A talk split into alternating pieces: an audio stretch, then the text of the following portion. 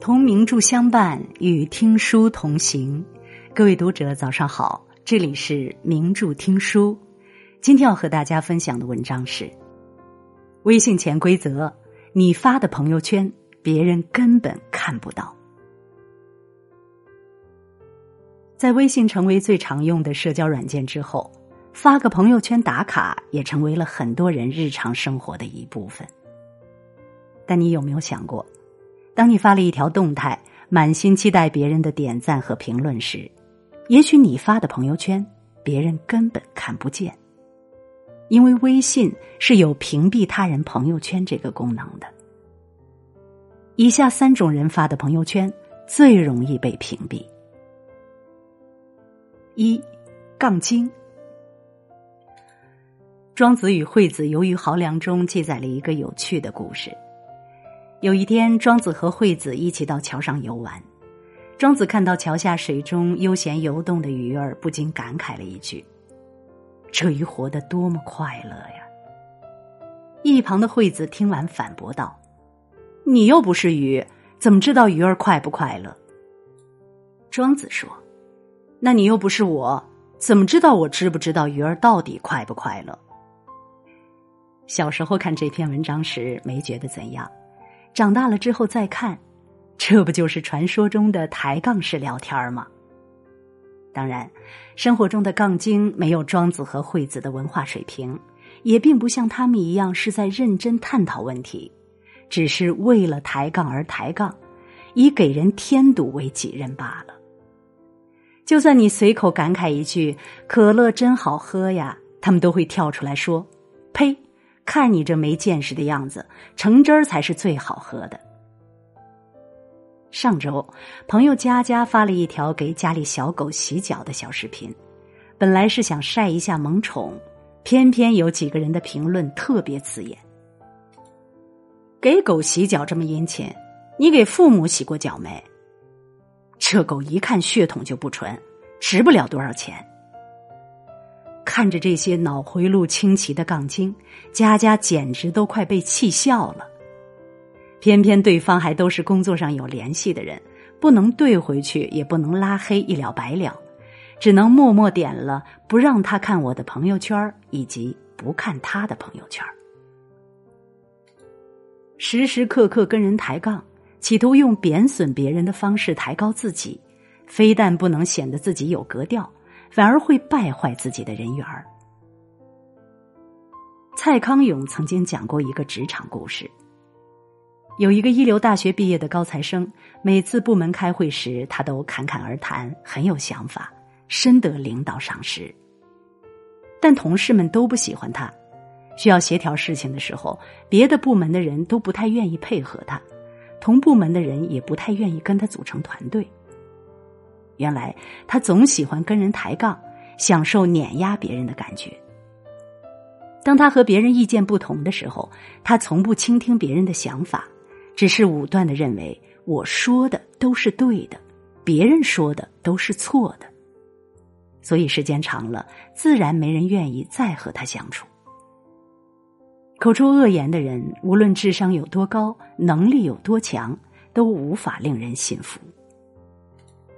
谨言慎行，保持谦卑，接纳不同，才是一个人最高级的修养。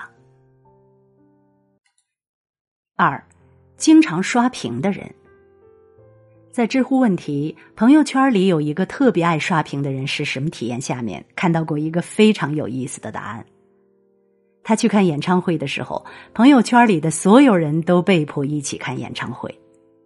似乎每个人的朋友圈里都会有那么一两个特别爱刷屏的人。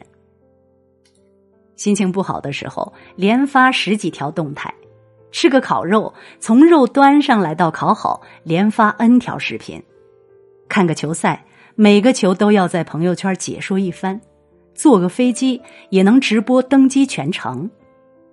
在闲暇时想刷个朋友圈打发时间，却发现往下连刷几屏都是同样的动态。这种烦躁是难以言喻的。上大学的时候，隔壁寝室的四个女生为了赚点生活费，都在做微商。但是，一年下来，其中一个女生赚的钱是另外三个加起来的总和。因为其他三个人在朋友圈发产品介绍都是成堆的，一次发个几十条，大家没几天就把他们给屏蔽了。屏蔽了朋友圈，看不到商品，自然也就想不到去他们那儿买东西。而那个女生从不刷屏，大家不觉得反感，也就没有屏蔽。最后，她就成了同学好友列表里唯一一个没有被屏蔽朋友圈的微商。当展示和分享过了度，只会给人带来不便，引起对方的反感。没人有权利对别人发朋友圈的频率指手画脚，也不能强行要求别人不许刷屏。但是，当别人觉得自己被无意义的刷屏打扰到了的时候，选择屏蔽也是自然而然的。凡事把握尺度，留点空白，才更有余地。三，负能量满满的人。记得有一次同学聚会，席间有一个同学抱怨，说他发的朋友圈都没有几个人给他点赞。当时桌上的人连忙打圆场，说工作太忙，朋友圈刷的少。但大家其实都有点心虚，因为他们早已把他的朋友圈给屏蔽了。用另一位同学的话说。他的朋友圈就像是一部愤世嫉俗的传记，每天能发五六条朋友圈来抱怨对生活的不满。没赶上早班车真倒霉，楼上小孩烦不烦？一大早就练琴。公司的打卡制度为什么这么不合理？对接工作的人表达能力是不是有问题？菜市场的西瓜昨天还九毛九一斤呢，今天怎么就一块二了？如果你点进他的朋友圈，就会发现，他时刻都在抱怨，都在发泄，没有一条朋友圈是积极向上的。生活永远对不起他，身边的人永远都在跟他作对。刚加好友的时候，同学们还会安慰他几句；当发现安慰没有效果，且抱怨是他的常态的时候，大家只能选择默默屏蔽他的朋友圈。没有人想要靠近一个浑身负能量的人，朋友圈中如此，现实生活中也是如此。美国著名心理学教授大卫·霍金斯曾做过几百万次实验后得出结论：能量对我们的影响是不可思议的。当正能量的人出现时，他的磁场会带动万事万物变得有秩序和美好。反之，当我们身边有一个负能量的人持续喋喋不休，我们的心情也会受到影响，变得低沉消极。谁都难免有情绪低落需要发泄的时候，但当抱怨成为了家常便饭，别人也只能选择敬而远之。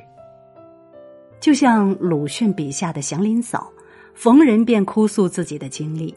到最后，也只能让曾经同情他的人都心生厌恶而已。生活虽不能事事如意，但美好的事物还是很多。心态放平和些，别让自己在大好的年华活出满身戾气。跟现实生活中一样，网络也有专属的社交礼仪。在展示自我、分享生活的时候，也要注意，不要给别人带来麻烦。不要让他人感到不快，让自己舒服的同时，也要让别人舒服。对于让自己不舒服的人，也别多做纠缠，能远离就远离。最后，祝大家都能有一个舒心的朋友圈。如果你喜欢今天的文章，别忘了在文末点一个再看。也欢迎你留言并转发。名著听书的朋友们，明天同一时间我们不见不散。